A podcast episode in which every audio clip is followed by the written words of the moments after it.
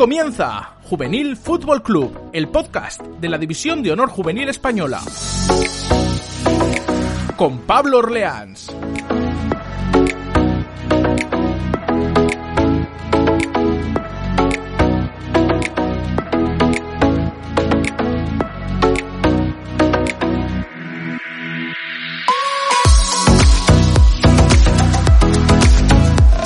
Muy buenas amigos, amigas, amantes del fútbol en general, de la división de honor en particular.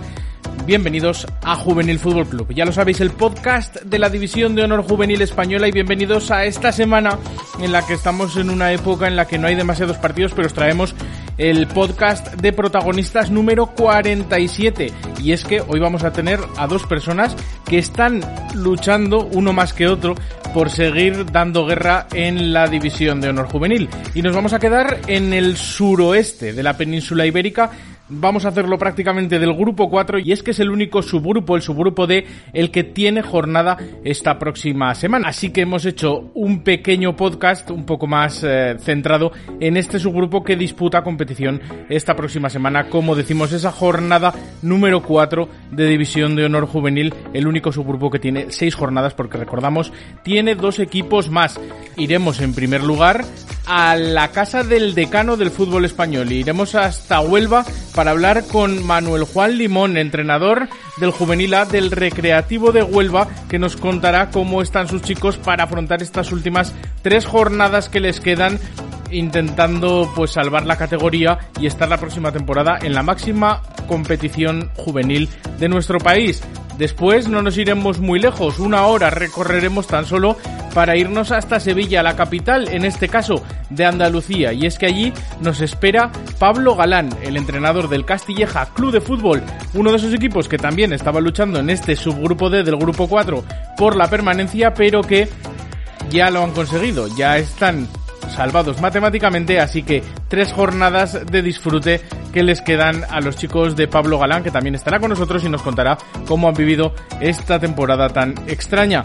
Hoy también decidimos el gol de Ligen de la jornada con la clasificación provisional después de los 104 votos que habéis realizado en Twitter de la siguiente manera. En primer lugar, con 10 puntos en su haber y el 54,8% de los votos, el gol de Edu Ruano del Club Deportivo Badajoz le sigue con 7 puntos en segunda posición y con el 26% de los votos, el gol de Guille Cueto del TSK Roces en tercer lugar con 5 puntos y el 14,4% de los votos, el gol de Lander Fernández de la Horrera de Vitoria y en cuarto lugar con 3 puntos y el 4,8% de los votos, el gol de Óscar Gallego de la Cultural Leonesa. Recordamos que esta es la clasificación provisional y que al final y después de tener aquí a los protagonistas haremos ese repaso e iremos a esa ronda con nuestros compañeros que darán sus votos y configurarán la clasificación definitiva de este Gol de Ligen de la jornada que recordamos competirá por el gol de la temporada con ese premio, esa camiseta del Betis firmada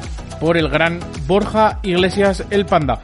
Recordaros que estamos en las redes sociales, que nos podéis seguir tanto en Twitter como en Facebook y en Instagram, que también podéis suscribiros y eso nos ayuda mucho en iVoox, en esa red social en la que podéis escucharnos cada semana.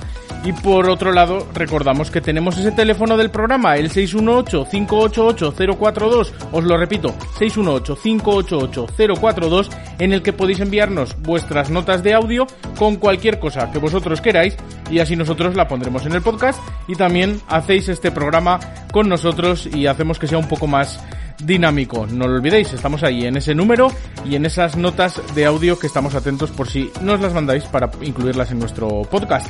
Nada más, esto es lo que os tenemos preparado, así que esperemos que os guste y nosotros arrancamos.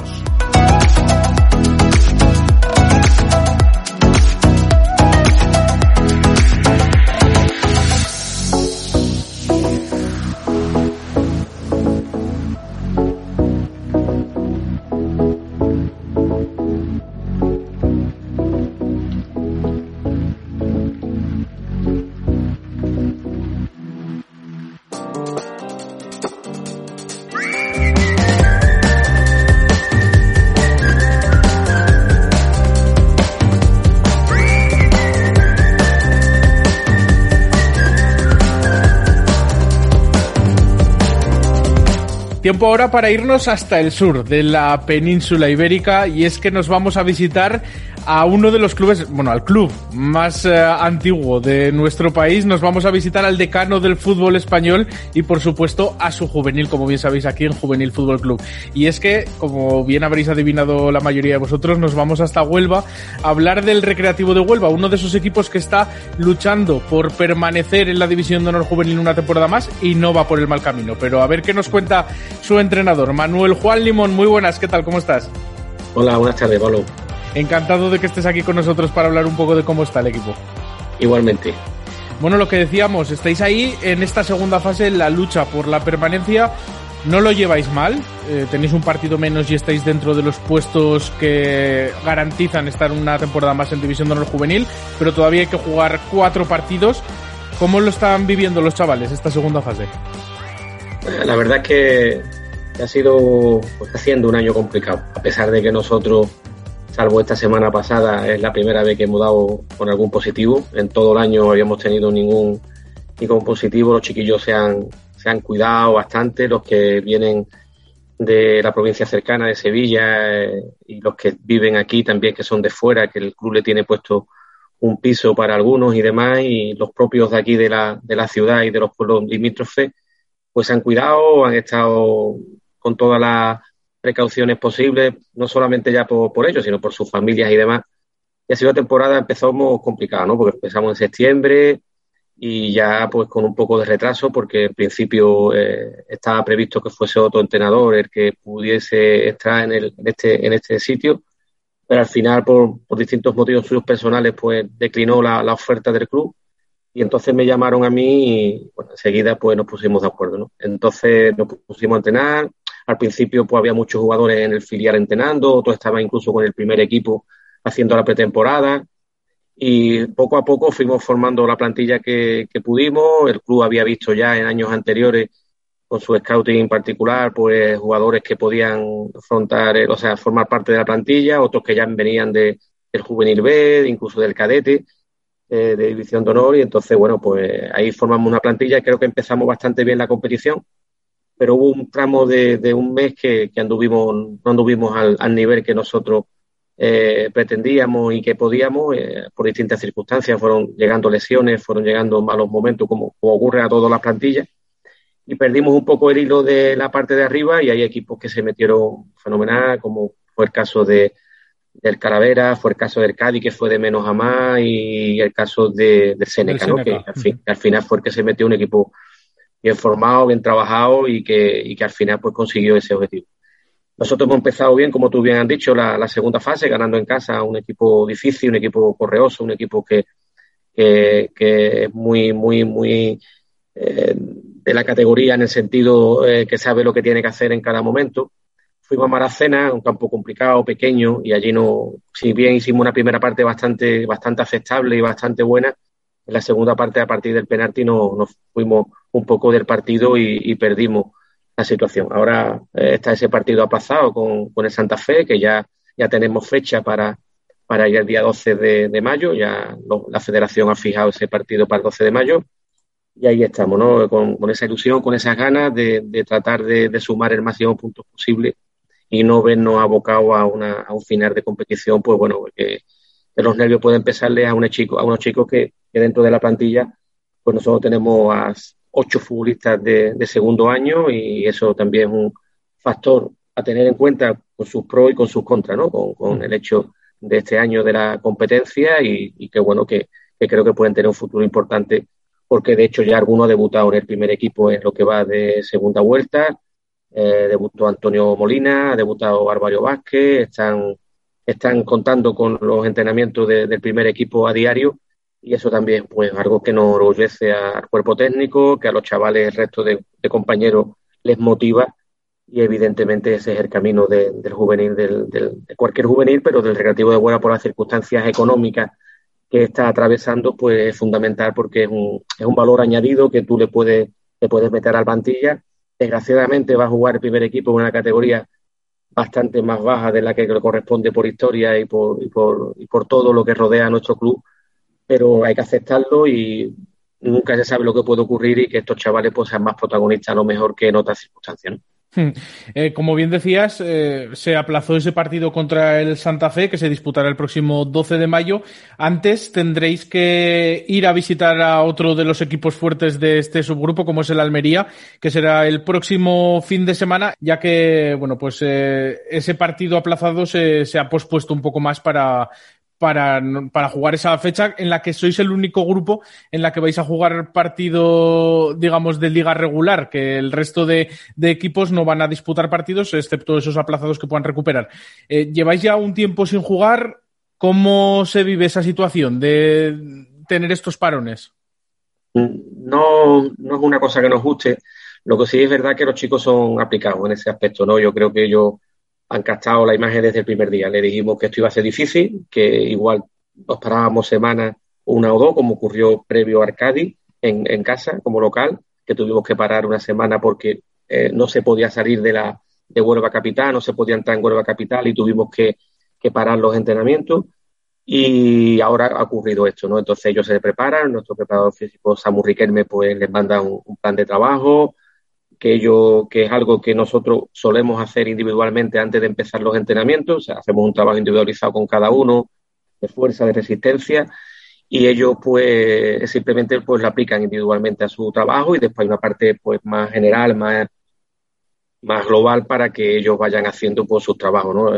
Uno se busca la vida, uno en los bajos, otro en los patios de su casa, eh, en un parque cercano, pero bueno, eh, y pues bueno, pues haremos toda la semana para viajar a Almería, que será el domingo, y un viaje bastante largo, bastante, bastante cansado, pero bueno, eh, vamos con esa ilusión de, de, poder conseguir algo positivo ante un rival eh, también que se esperaba a lo mejor más de ellos, que pudiesen entrar en la fase de, de, campeones, pero es un equipo difícil de batir, que recibe pocos goles, que yo lo estuve viendo el otro día contra el sanluqueño y un equipo que técnicamente eh, tiene tanto individual como colectivamente muchísimos argumentos y vamos a tener que tener nuestra mejor versión para, para sacar allí algo positivo. Además, eh, os tenéis que cruzar todo Andalucía de oeste a este, eh, como os lo pongan a las 12 de la mañana, ya os veo um, levantando, o, o, no yéndose a dormir, durmiendo en el autobús o yendo el día de antes, lógicamente. No, que, creo que va a ser por la tarde, creo que... Ah, vale, habéis pedido eso, por lo menos. Sí, por ejemplo, nosotros al, al esto, al, al 26 de febrero le pusimos el partido por la tarde porque entendemos que son son partidos que el desplazamiento bastante largo y, y para cena también nosotros accedimos a que fuese el sábado por la tarde. Creo que eso es importante, ¿no? Que, que no, que no haya malas artes, entre comillas, ¿no? Que por el horario. Lo máximo que pudiésemos hacer, por lo mejor, es que el club, pues, eh, pudiese sacar de su presupuesto algo para, para poder para poder dormir, ¿no? Pero también es verdad que tendremos que ir a Melilla, eh, desplazamiento en, en avión, eh, o sea que también ese partido, que es la última jornada de liga, pues también el club tiene ahí previsto porque son situaciones que, que hay que, que solventarlas de la mejor forma posible para, para hacer lo, los viajes lo más, lo más cómodo posible. Manuel Juan Limón, que ya tiene una carrera dilatada en los banquillos, que además no es la primera etapa en la que estás en el club, ya lo hiciste como jugador, me parece, en las categorías uh -huh. inferiores, y luego también has estado en varias etapas como entrenador en diferentes momentos. Quizá esta ha sido la temporada más complicada que has vivido tanto de jugador como de, como de entrenador en el mundo del fútbol en toda tu carrera. Sí, es posible, es posible, ¿no? Porque, mira, yo la primera, eh, cuando éramos, esto, eres futbolista, pues estás en el, los escalafones inferiores. Yo, yo llegué a jugar hasta, hasta el filial, tener con, con, algunos, algunas veces con, con, la primera plantilla, cuando el equipo descendió por primera vez de primera a segunda, con, con Marcel Domingo de entrenador. Y vamos algunos juveniles y algunos jugadores filiales, íbamos muy a menudo a hacer lo que entonces se llevaba, que eran los jueves, los partidos de, de entrenamiento. Y, y formábamos parte de, o eh, componíamos parte de, los jugadores, ¿no? Del primer equipo y, pues, si te hacía falta tres, cuatro jugadores, pues nosotros íbamos en, aquella época, pues se hacía así la, la, sesión de entrenamiento, ¿no? Luego estuve una segunda vez de, de, técnico, empecé en los cadetes, después pasé al juvenil de Liga Nacional, ascendimos a División de Honor, que al año siguiente pues se jugaba Atlético de Madrid, Rayo Vallecano, Móstoles y demás. Y aquello económicamente el equipo lo afrontó y también había una, una situación económica bastante fastidiada en el club, pero, pero no como la de la de ahora porque se han unido varias cosas, ¿no? El club, afortunadamente, pues bueno, tiene el amparo del ayuntamiento, pero es evidente que lo que lo que ocurre arriba en la primera plantilla pues se traslada a lo que los escalafones inferiores. Los cadetes, por ejemplo, han hecho un año magnífico en división de honor. Eh, los infantiles pues no están tan bien, pero el resto de, equipos pues están haciendo una temporada bastante buena, ¿no? El filial en la última jornada se quedó fuera de la fase de ascenso, pero bueno, tiene ahí varios chavales también que han debutado ya en el, primer equipo. Por lo tanto, sí es cierto de que es una, una competición, o sea, un año difícil, complicado, por la situación que está generando el primer equipo, pero como te he dicho anteriormente, dice que no es el caso de, de Río Revuelto van a ser pescadores, porque no es el caso, sino que ante la situación que se está dando, pues muchas veces pues mira para lo, lo que tienes en la cantera para ahorrar costes y para ahorrar gastos. Entonces, por eso sí nos estamos, estamos muy satisfechos. Jesús Vázquez es un hombre que nos está dando un cariño tremendo, eh, como nosotros decimos, está de sol a sol allí, porque entrena por las mañanas con el filial ahora, pero por las tardes está allí viendo los entrenamientos, si no hace falta cualquier cosa, está, está haciendo pues, una labor tremenda ante una dificultad eh, muy grande en todos los aspectos, pero lo estamos superando, el equipo tiene su estructura deportiva o los clubes, cada equipo tiene su estructura deportiva con su segundo, sus delegados, sus, preparadores físicos, y ya te digo, por ese aspecto bien y contento, pero sí es cierto que es un año unido a la pandemia en el aspecto de, de, la zozobra que se vive en el recreativismo, ¿no? La zozobra que se vive en una, una ciudad de 140 y tantos mil habitantes, pero que todos viven con el recreativo. Eh, el recreativo es una seña de identidad, es algo más que un club. Eh, esa frase cae de anillo ardeo porque el recreativo es un sentimiento que se tiene desde pequeño, pasa de padre y de abuelo a, a padre y de padre a hijo. Y, bueno, es, algo que, se está ahí, está en la categoría que esté, en los momentos que esté, el club no va a estar nunca abandonado. Primero, pues, como te digo, porque tiene un ayuntamiento detrás que, está haciendo eh, que el club pues subsista y que sus aspectos económicos pues estén hasta el día y estén poco a poco pues tratando de solventar esa, esa situación. Pero después de una afición por detrás que es encomiable y se preocupa, que sufre y que, y que siente estos colores como, como algo de, cada casa.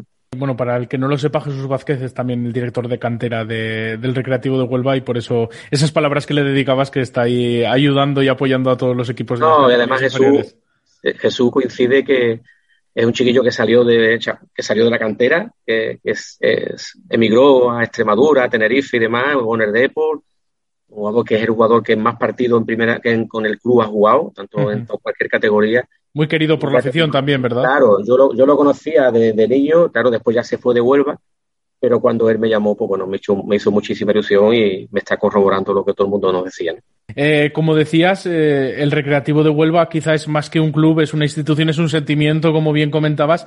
Eso también a veces es un poco una mochila eh, sobre todo para los chavales del juvenil A, en este caso del tema que nos ocupa, por la presión extra que lleva eh, representar al decano del fútbol español, representar al club más histórico de todo nuestro país. Eh, es un poco a veces una mochila de presión extra que puede llevar y que igual un entrenador como tú intenta quitarle a los chavales para que no la sientan tan encima. Sí, hombre, yo lo que he dicho desde el primer día, que lo que están viviendo no va a volver. O sea, esta edad es la edad más bonita del fútbol. Esta categoría es una categoría preciosa porque te enfrenta a las mejores canteras de España eh, y, está claro que, que, está compitiendo a este nivel, tienen que aprovecharlo, tienen que aprovecharlo porque es un escaparate. Eh, ojalá ellos entiendan, como les digo cada día, que, que, tienen que aprovechar cada segundo, que tienen que ser una esponja, que tienen que tratar de, de vivir eso como, como algo que, no va a volver, porque cuando ya te metas en serio ya hay otros intereses, ya si, si tienes la suerte de estar en un vestuario profesional, pues tres cuartos de lo mismo y tienen que estar preparados para ello. Yo, eh, tanto mi cuerpo técnico como, como yo, le, siempre estamos eh, tratando de, que ellos compitan, que es que, que, de hecho de ser juveniles, pues no tienes que, que, obviar que la competición en sí te va engullendo y te va te va tragando si no eres capaz de, afrontarla con la máxima concentración y tienen que vivir cada entrenamiento como, como si fuese en un equipo profesional, ¿no? Porque, porque ahí está su, su futuro, su mejora y ellos lo han captado desde el primer día. Estamos entrenando eh, los sábados por la mañana para que, para que ellos eh, entiendan de que tienen que ser profesionales en todos los aspectos, que tienen que cuidarse y casi todo, casi todo, por no decirte el 100%, porque claro, los, los, que son del grupo de Sevilla pues no son jugadores que han estado ante la cantera, pero hay chiquillos que llevan desde, desde Alevine, o sea, que, que están llegando a una trayectoria, se conocen, han ido pasando por las distintas edades, por las distintas categorías, los distintos equipos, incluso hay entrenadores como, como Paco Pichardo, que ahora cogió el juvenil B, pues que los ha entrenado los infantiles, que los ha entrenado los cadetes, y eso, pues creo que ellos, el club también, ellos lo sienten, ¿no? Eh, hay muchos jugadores que sus padres también fueron en su momento jugadores de la cantera y, todo eso también ellos lo viven con, sufrimiento, ¿no? Pero también lo viven con, esa ilusión y con esa esperanza eh, que aceptan ese reto de, ser los jugadores del juvenil del decano y eso para ellos, pues bueno, les motiva, ¿no? Y ya te digo, eh, nosotros eh, es algo que, todos los días les machacamos. Yo les digo, yo no quiero ser, parecer abuelo cebolleta, pero cuando, pero cuando, cuando vemos los vídeos de, los equipos rivales, cuando hacemos el análisis de los equipos rivales, pues siempre tenemos una, una al final de motivación, de, de, grupo, para que ellos vean que lo que estamos consiguiendo a nivel de estructura, con unos medios muy, muy limitados, pero le estamos ofreciendo todo, ¿no? Como si fuesen jugadores profesionales. Le estamos diciendo cómo es el rival, cómo tienen que contar este rival, qué puntos débiles, qué puntos fuertes, que tiene un analista que se preocupa de, sacar eso. Antes lo hacía Moy, que, sabes que, ahora mismo está en el Sarro, que ahora lo hace Rubén, y que todo está súper súper preparado y que ellos se tienen que preocupar de mejorar como futbolistas para poder llegar al primer equipo. Y además, eso, eh, son el futuro del club, ¿no? Y a ver si entre, entre toda la gente de la casa pueden devolver al Recreativo de Huelva el lugar que ocupa, que es en el fútbol profesional, por lo menos, ¿no? En, la, en una de las dos primeras categorías de, del fútbol español. A ver si podemos ver pronto al decano del fútbol español en, en esos puestos. Eh, volviendo a lo que es la competición y ya vamos terminando, Quedan esos cuatro partidos, como decíamos, primero la visita a Almería, después dos partidos en casa. El aplazado contra el Santa Fe, que será en miércoles, y después también recibís al Dos Hermanas de San Andrés. Son probablemente, quizá esa visita a Almería es el partido más complicado que os queda. Esos dos partidos en casa son los más importantes, los que tenéis que intentar sacarlo, porque de sacar esos seis puntos prácticamente certificáis la permanencia. Sí, pero a mí, aunque parezca retórico y aunque parezca algo que está previsto, no podemos centrarnos en más allá de, de Almería. Tenemos que entrenarnos bien. Les hemos pedido estos días que están en casa que, se esfuercen al máximo, que se cuiden al máximo. Lo están haciendo porque nos mandan el reporte del trayecto recorrido, de la, de, la, de la intensidad del trabajo y toda esta serie de situaciones que, que dominan los preparadores físicos muy bien y la juventud con las nuevas tecnologías y nosotros tenemos que pensar en Almería, nosotros tenemos que ir a tratar de ganar y si no podemos ganar, pues empatar y después eso, afrontar los dos últimos partidos, eso siguiente en casa, porque después hay otro parón antes de ir a, Melilla, entonces estos dos partidos van a ser fundamentales, ¿no? Es decir, nosotros somos capaces de sumar en Almería y ganar los dos partidos de casa, que va a entrañar una dificultad tremenda, tanto uno como otro, porque, porque como te digo, pues, pues son, son rivales distintos, son rivales que tienen unas características distintas, pero que son rivales muy, muy complicados porque, porque la clasificación también les apura, porque su, su situación deportiva quieren mantener la categoría como la queremos mantener nosotros, y entonces no va a ser fácil. Y ahí, como tú decías anteriormente, la, ya no es el peso del club, sino eh, controlar las emociones, controlar eh, esa ansiedad que se pueda tener por ganar, eh, tenerlo siempre controlado y ese aspecto mental, pues es algo que también nosotros pues consideramos muy, muy importante y también le damos esas pautas para que ellos eh, que tienen en el partido todo ese estado de, de, frustración que puede llevar un partido en un momento determinado o de, o de buena bonanza en un momento determinado del mismo, pues que sepan controlarla y que no se muevan por emociones, sino que se muevan por las circunstancias que conlleve el partido en cada uno. Pues Manuel Juan Limón, no te quitamos más tiempo. Muchísimas gracias por habernos atendido, por haber hablado un poco de la situación del juvenil de este recreativo de Huelva. Y sobre todo muchísima suerte en los cuatro partidos que quedan, que respete la salud, ¿no? Sobre todo que la pandemia respete al club, a los chavales, a todo, a toda la familia del recreativo de Huelva. Y que tengáis mucha suerte en los cuatro partidos que quedan, que seguro que con el trabajo y con la ilusión que nos estás mostrando, el decano del fútbol español estará en la máxima categoría del fútbol juvenil. Ojalá así sea, Pablo. Muchísimas gracias por, tu trabajo, por, tu dedicación y por mostrarnos a, las redes y mostrarnos al mundo, porque yo creo que eso es una labor que, te honra y que tenemos que valorarla en su, en su justa medida. Muchísimas gracias, hacemos lo que podemos. Un abrazo. Muy bien, un abrazo grande. Hasta luego. Hasta luego.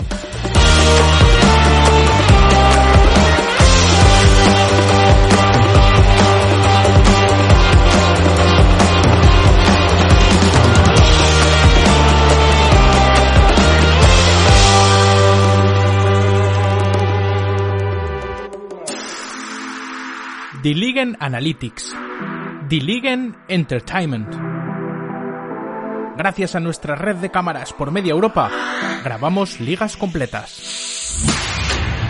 Toda la Nacional 2 francesa, la Regional Liga alemana, la División de Honor Juvenil española, ligas en Austria y Suiza, selecciones nacionales, fútbol femenino y fútbol sala. Expertos en análisis táctico y scouting. Si quieres hacer que tu club crezca, cuenta con Ligen, colaborador oficial de la Real Federación Española de Fútbol. Más información en es.die-ligen.net. Ligen, redescubrir el fútbol.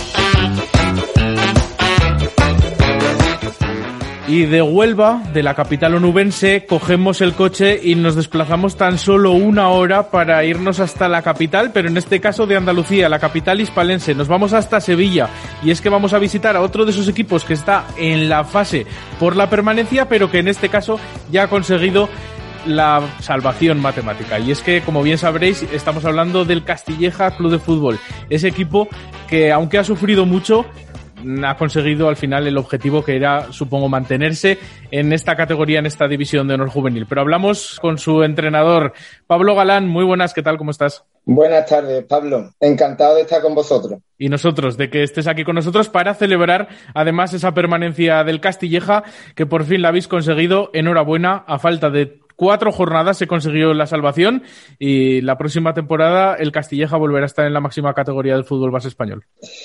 Muchas gracias, muchas gracias. Eh, la verdad que ha sido un año bastante complicado. Ya conoces de sobra la, categoría y sabes lo que sufrimos en el buen sentido los equipos que no somos filiales.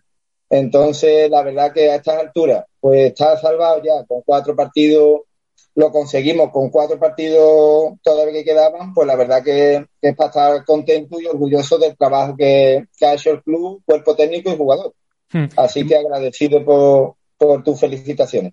Y más para un Castilleja Club de Fútbol que si miramos, eh, si echamos la vista atrás y nos vamos a hace cinco años, era casi impensable, ¿no? Que el equipo estuviera en la élite del fútbol juvenil.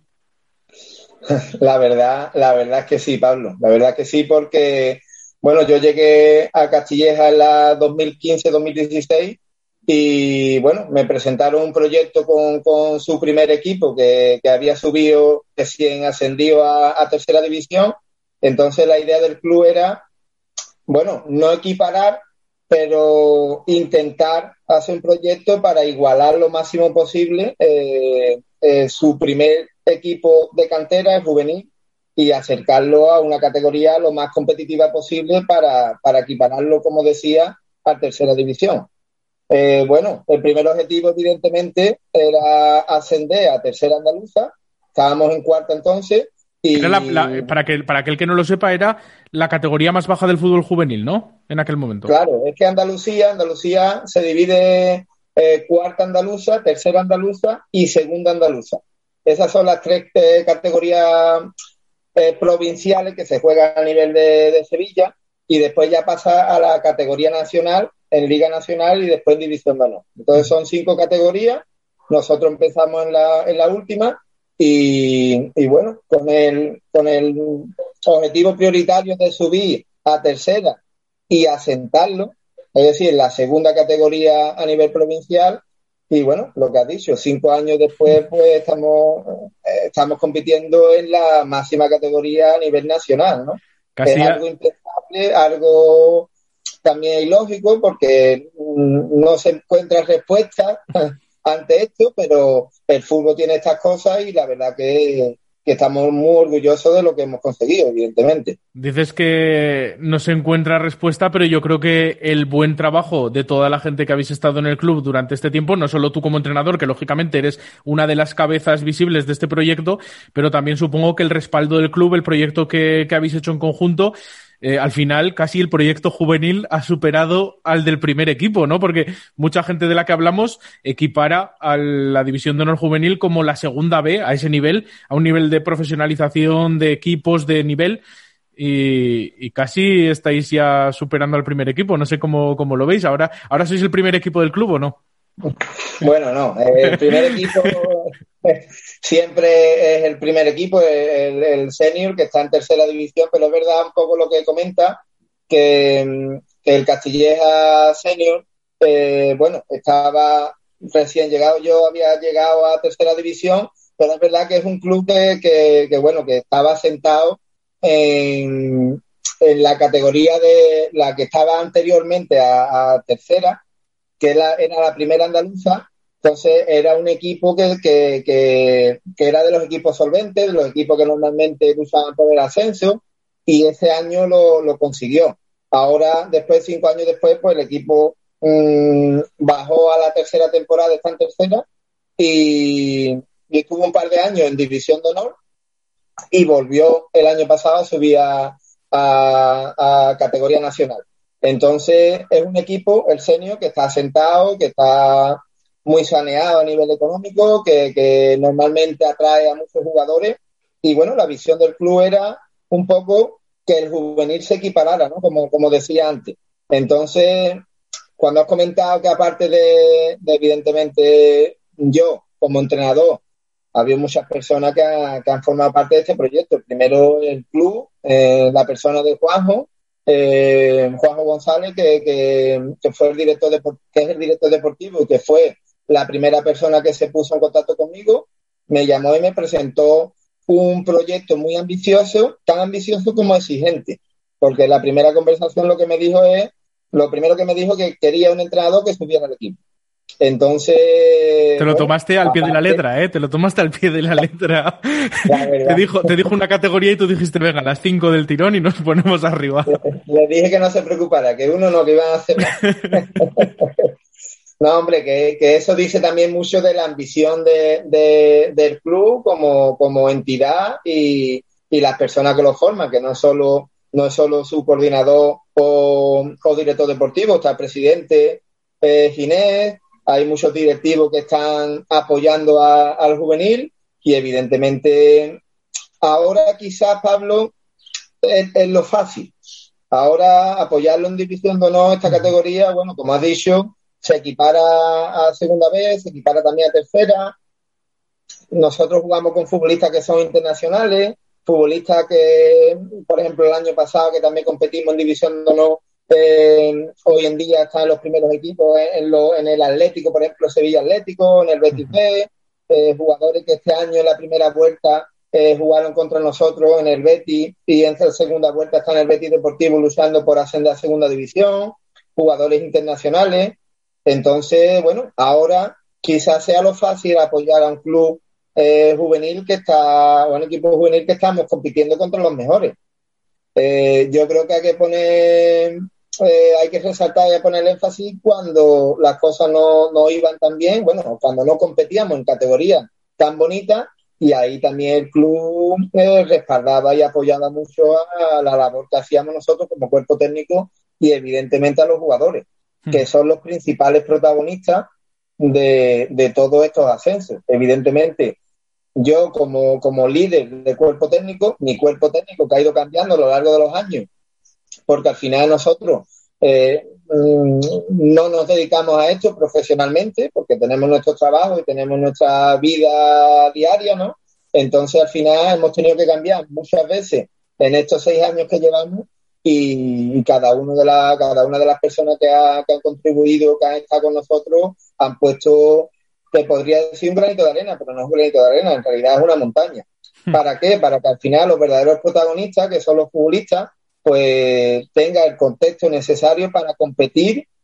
Y después lo más complicado eh, no es solo competir y competir en categorías exigentes y nuevas para nosotros, porque nosotros eh, el segundo año ya, que fue eh, después del primer ascenso, siempre nos enfrentábamos a categorías nuevas, éramos novatos. Entonces, esa aclimatación, esa adaptación, todos los años equipos nuevos, todos los años jugadores normalmente que venían de categorías inferiores.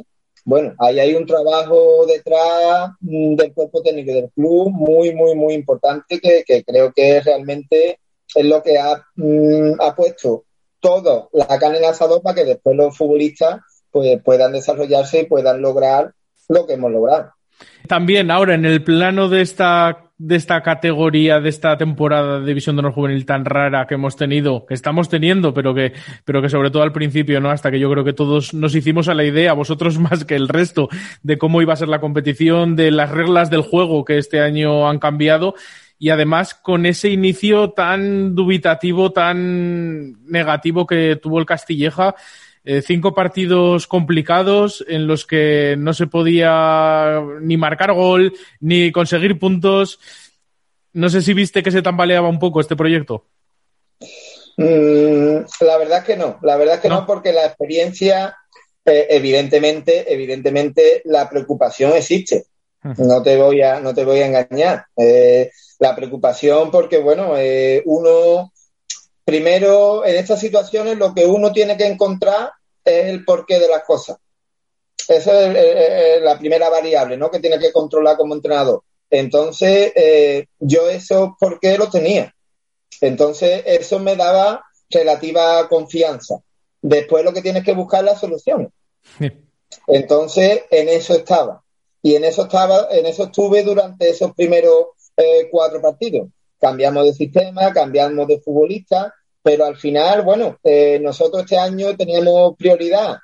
Eh, bueno, a la hora de confeccionar este tipo de, plantilla, este tipo de equipo, mm, tú te tienes que basar en, descarte de, filiales o bien futbolistas que vengan de categorías mm, inferiores y que vengan mm, con hambre y con ambición. Entonces, este año nosotros priorizamos eh, que vinieran futbolistas de categorías inferiores. Entonces, yo sabía que esa adaptación, ese periodo de adaptación se tenía que dar. Eso era, eh, es, normal, es normal. Se tenían que adaptar, bueno, a jugar contra el Córdoba, jugar contra el Recre, Sevilla, Betty, ese tipo de equipos a los que ellos normalmente no se habían enfrentado. Sobre todo viniendo muchos de ellos de equipos eh, de segunda andaluza a nivel provincial y otros de, Liga Nacional donde habían estado, estado luchando por la permanencia. O sea que el cambio el cambio es brusco. Entonces, ese proceso de adaptación era, era teníamos que pasar.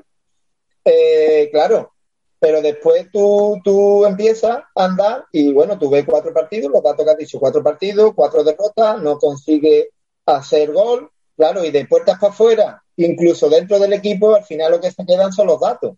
Entonces hay que hacer un trabajo eh, muy importante a nivel psicológico. Entonces, bueno, es convencer a los futbolistas que al final esos cuatro partidos que nosotros eh, perdimos en Córdoba no merecimos perder. Perdimos la última jugada por un error eh, defensivo eh, que venía de una virtud del portero. O sea que, estoy encantado este año con los porteros, pero ese, ese día el portero decide salir en esa última jugada y, y comete penalti. Pero es que eso viene, y es lo que yo les dije a la plantilla, eso venía de una virtud, porque que el portero decida en el minuto 93 salir. Tener ese atrevimiento, ¿no? Claro, en una falta desde el centro del campo, eh, totalmente centrada. Eh, o sea que eso era una virtud y que tenía que seguir trabajando y apostando por ello. Entonces, ese un poco es algo significativo con respecto a lo que le ha pasado al equipo. Que teníamos que tener ese respeto, pero que teníamos que tener ambición porque no éramos menos que nadie y teníamos que seguir trabajando. Al día siguiente con el Calavera perdemos igual, eh, un partido evidentemente que ellos controlaron con el balón, pero bueno, al final no nos hicieron ocasiones, nosotros tuvimos mano a mano y al final perdimos con un penalti eh, que hicimos, un penalti tonto con un futbolista que ya se iba fuera del área por otro proceso de adaptación. Después va a marcar por Sevilla, que lo normal es que pierda. Nosotros perdimos 2-0 dando buena imagen. Y el cuarto partido, que fue quizá el momento más complicado, fue contra un Seneca que venía también con cero puntos. Y, bueno, ese partido perdemos, eh, empezamos perdiendo 0-1 en una mala decisión en salida de balón, un error grave.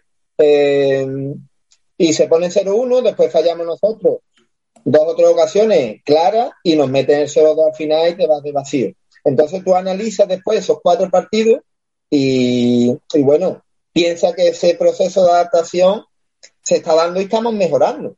Hmm. Entonces, ya te digo, lo importante fue mantener el equilibrio a nivel emocional y que los futbolistas lo, lo mantuvieran. Y este año quiero resaltarlo porque además me viene, me viene como anillo al dedo este año hemos metido, hemos introducido en el, en el cuerpo técnico la figura del coach, que, es Fernando Córdoba, que este año ha hecho un trabajo impresionante con la plantilla. Normalmente yo soy un entrenador que siempre estoy pendiente de, ese trabajo a nivel psicológico, a nivel emocional de los futbolistas. Entonces, este año, todos los años normalmente tengo que centrar eh, o tengo que, dejar parte de mi charla con los publicistas eh, para orientarlo en este sentido que te digo y este año me ha descargado totalmente de ese trabajo. Mm. Entonces yo trabajo a nivel táctico, yo mi cuerpo técnico, eh, técnico evidentemente, y él se encarga de este trabajo que al final es imprescindible, sobre todo en estas categorías. Entonces nos ha ayudado mucho y, y el equipo al final, bueno, después vinieron los resultados y, y después de aquello hemos perdido tres veces nada más. Así hemos perdido más veces en los cuatro primeros partidos que en el resto de la liga. Está claro que, está claro que analizaste bien esos cuatro partidos para intentar encontrar la solución, porque vamos, queda claro que, te acuerdas de cada detalle, por lo menos de los detalles importantes de esos partidos, no los tienes todavía grabados a fuego, a pesar de que ya han pasado unos cuantos meses. Y después de eso, como bien dices, llegó ya la tranquilidad al club, empezasteis a funcionar, empezasteis a sacar puntos, y que es verdad que os quedasteis fuera de esa primera ronda eh, que decidía quiénes eran los primeros eh, salvados de la, de la temporada, porque muchos de ellos ya después de esa primera fase prácticamente no han, no han podido competir por nada, ¿no? No había ningún premio después en esta segunda fase para los que se han quedado en la parte baja de esos subgrupos C y sin embargo os quedasteis en el subgrupo D, pero con una ligera ventaja, una cierta ventaja sobre los competidores que os daba un poco más de vidilla, ¿no? Que al final así ha sido, antes de que acabara, bueno, de hecho, casi empezando la segunda fase, ya, ya habéis certificado la permanencia. ¿Cómo te sientes después de, de haber conseguido ya la salvación, de afrontar estos ya ahora tres partidos, pero cuatro partidos con la calma, supongo, y con la tranquilidad, ¿no? Ahora se disfrutará más la categoría de lo que ha sido hasta este momento. Hombre, por supuesto por supuesto, mira, pero me gustaría comentarte un poco porque eso fue otro momento importante en la, en la, en la temporada, porque los futbolistas estaban un poco con la presión de tener que quedar quinto. Entonces, cuando acabamos la liga, eh, o eh, el último partido en, en Nervión, eh, que nosotros teníamos que ganar y esperar que el Seneca perdiera con el Cádiz, nosotros afrontamos ese partido, bueno, hablando de, comentando con los futbolistas, que no, yo no tenía ningún sentimiento de, contradicción eh, por puntos que hubiéramos perdido o por la posibilidad de que el Seneca eh, no hubiera perdido eh, puntos este último tramo de liga donde logró resultados importantes contra los filiales. Ninguno, Pablo, de verdad. Y así yo creo que los futbolistas me vieron y, y cómo lo razoné. Pues les dije, digo, mira, es que nosotros evidentemente estamos trabajando, estamos compitiendo con un equipo que, ha militado en División de Honor muchísimos años, que es el primer equipo a nivel de cantera o segundo equipo. Allí se mosqueará en Seneca, porque ya me lo comentaron. Eh, el Madrid cuando viene a por futbolista va, va a Seneca. No va al Córdoba, quieres decir, ¿no? Que, pasa, por delante del Córdoba, que se supone que es el equipo grande de la ciudad, el club grande de la ciudad. Claro, tiene, tiene Pero a nivel, a nivel de categorías inferiores me parece que tiene una, infraestructura muy, muy grande. Es que todas sus categorías, todos sus infantiles, cadetes, juveniles, todos están en las máximas categorías que pueden, que pueden competir. O sea que es que es un señor club. Entonces nosotros que estamos iniciando ese camino, como el que dice, que compitamos con ese tipo de equipo, para nosotros es un orgullo, pese a que fuera un recién ascendido. Entonces yo lo que quería transmitir a los futbolistas es que si el Seneca perdía, estupendo, pero es que si no perdía nosotros íbamos a tener un colchón de puntos que realmente eso es lo que nos iba a dar la salvación.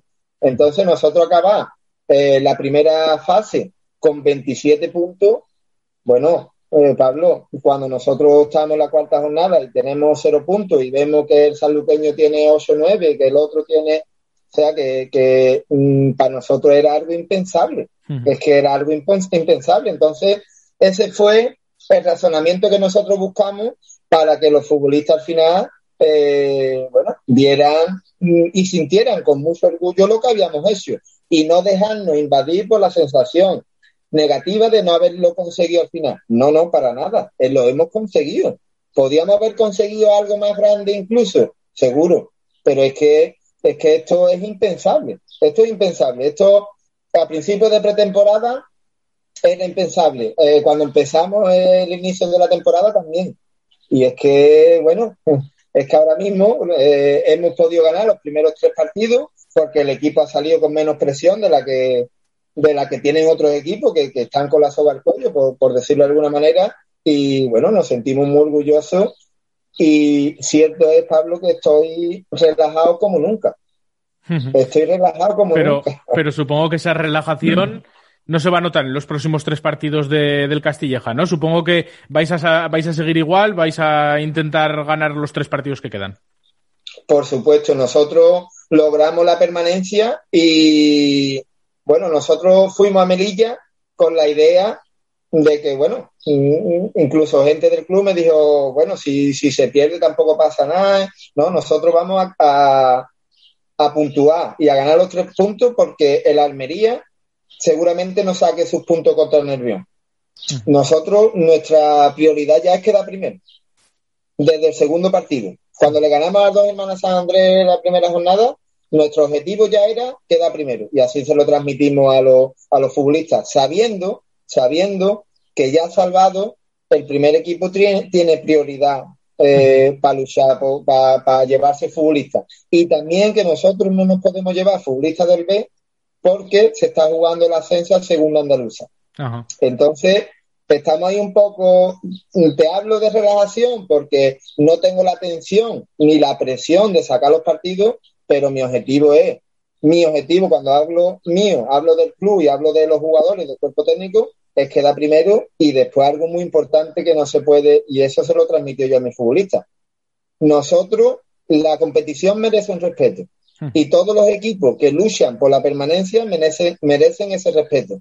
Y ese respeto es el mismo que hubiéramos querido nosotros si hubiéramos estado en su lugar. Entonces nosotros no vamos, no vamos a, a no competir para reventar la categoría. No, no, no, no, y la competición. No, no, nosotros vamos a seguir siendo el mismo equipo, competitivo y con las armas que podamos tener, por lo que te he comentado, del primer equipo y del segundo juvenil, pues iremos a por todas, evidentemente, evidentemente. Relajación en cuanto a presión de resultados, pero gana, preparación de partido, preparación de entrenamiento, esas son las mismas, esas son las mismas, sin ninguna duda. Y eso honra al Castilleja Club de Fútbol y a todo el cuerpo técnico y a sus jugadores y espero que si se te llevan muchos jugadores, a ver si vas a tener que empezar a calentar para, para salir tú algún minuto, porque si no te puedes llevar del, del juvenil B y se te llevan muchos el primer equipo, que es el que tiene la prioridad, te veo en cuadro, ¿eh?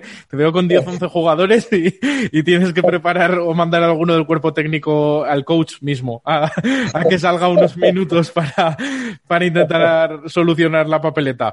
Pablo Galán, entrenador del Castilleja Club de Fútbol, muchísimas gracias por haber estado con nosotros. Enhorabuena, por supuesto, una vez más, por haber conseguido la permanencia. Y nada, suerte en estos tres partidos. A disfrutarlos. Muchas gracias. Te doy las gracias por, bueno, por la entrevista, por darnos la enhorabuena a mí, al club y al cuerpo técnico y futbolista. Y sobre todo te doy la enhorabuena a ti y a todo tu equipo por el trabajo que hacéis. Creo que, la competición merece em, que, haya, que haya gente que se interese y que intente eh, contar a los demás lo bonita que es y creo que, en ese aspecto hacéis un trabajo encomiable y estupendo y, la verdad que aquí tenéis un seguidor porque, porque os escucho eh, siempre. Así que os doy la enhorabuena, dásela por favor a tu equipo y ojalá sigáis mucho tiempo porque nos hacéis disfrutar. Pues muchas gracias, ya ves, hacemos lo que podemos, nuestro pequeño granito de arena lo estamos intentando poner con toda la ilusión del mundo. Pablo Galán, mister del Castilleja, muchísimas gracias y un abrazo, cuídate. Gracias, un abrazo.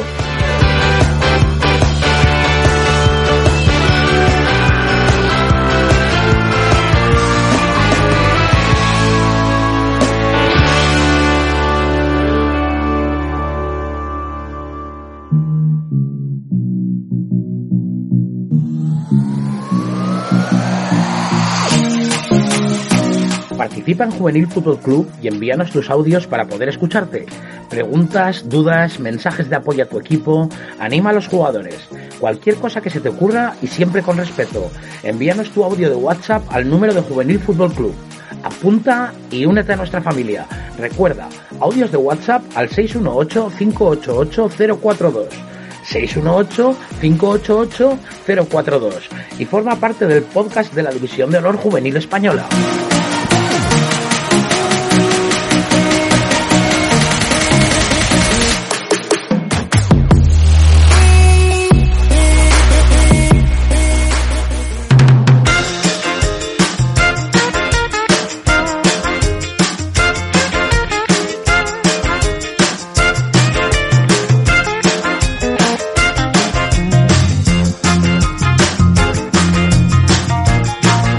Tiempo una semana más para conocer cuáles son las votaciones de nuestros expertos para ese gol Liguen de la jornada con los cuatro candidatos que tenemos esta semana, otros cuatro golazos por cierto, para alegrarnos la vista y conocer un poco y disfrutar de la categoría.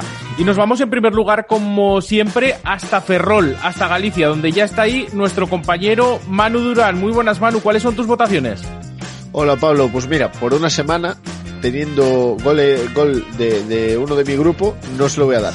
Así que le voy a dar tres puntos a Edu Ruano del Club Deportivo Badajoz, dos puntos para Óscar Gallego de la Cultural Leonesa y un punto para Lander Fernández de la Horrera de Victoria. Perfecto, Manu. Pues apuntadas quedan y nos vemos con más información y esa previa para la jornada 3 del Grupo 1 de División de Honor Juvenil. Un abrazo.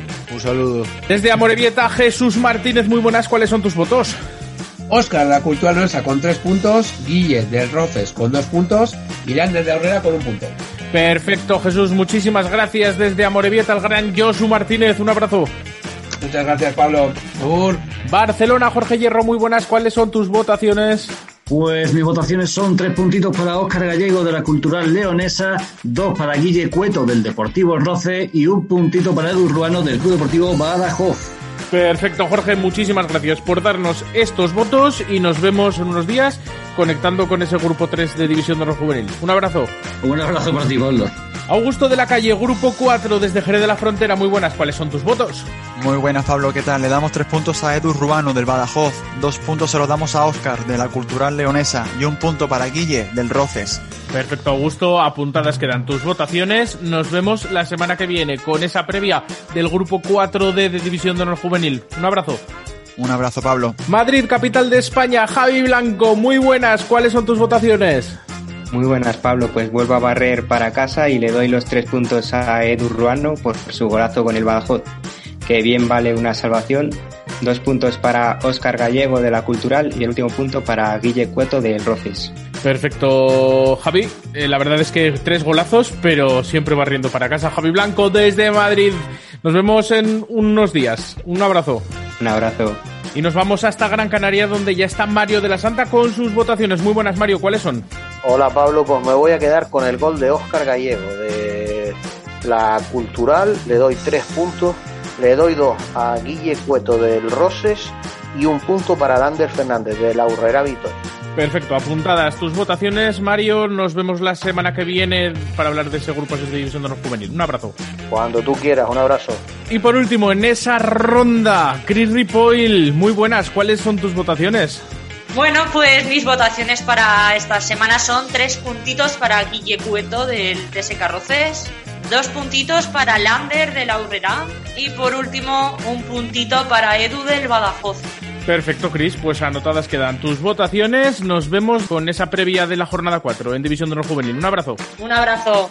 Bueno, pues después de la ronda que hemos hecho con todos nuestros expertos, después de las votaciones que nos acaban de dar, dejadme como siempre unos segundos para sumar las puntuaciones y decir ya cuál es el gol de de esta jornada. Estad atentos porque venimos ya con los resultados finales y esa clasificación definitiva. No os vayáis.